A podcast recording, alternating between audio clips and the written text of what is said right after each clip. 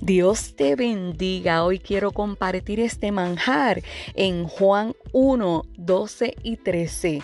Mas a cuantos lo recibieron, a los que creen en su nombre, les dio el derecho de ser hijos de Dios. Estos no nacen de la sangre, ni por deseos naturales, ni por voluntad humana, sino que nacen de Dios. ¡Qué hermoso!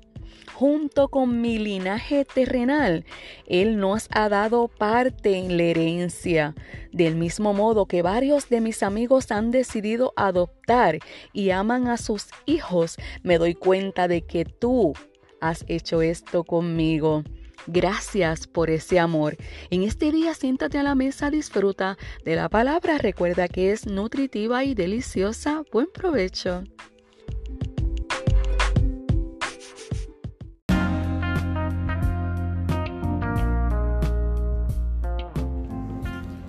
Dios te bendiga en este día tan hermoso que Dios hizo para ti. Quiero compartir este manjar que encontramos en el libro de los Salmos, capítulo 19, versículo 8, y dice así.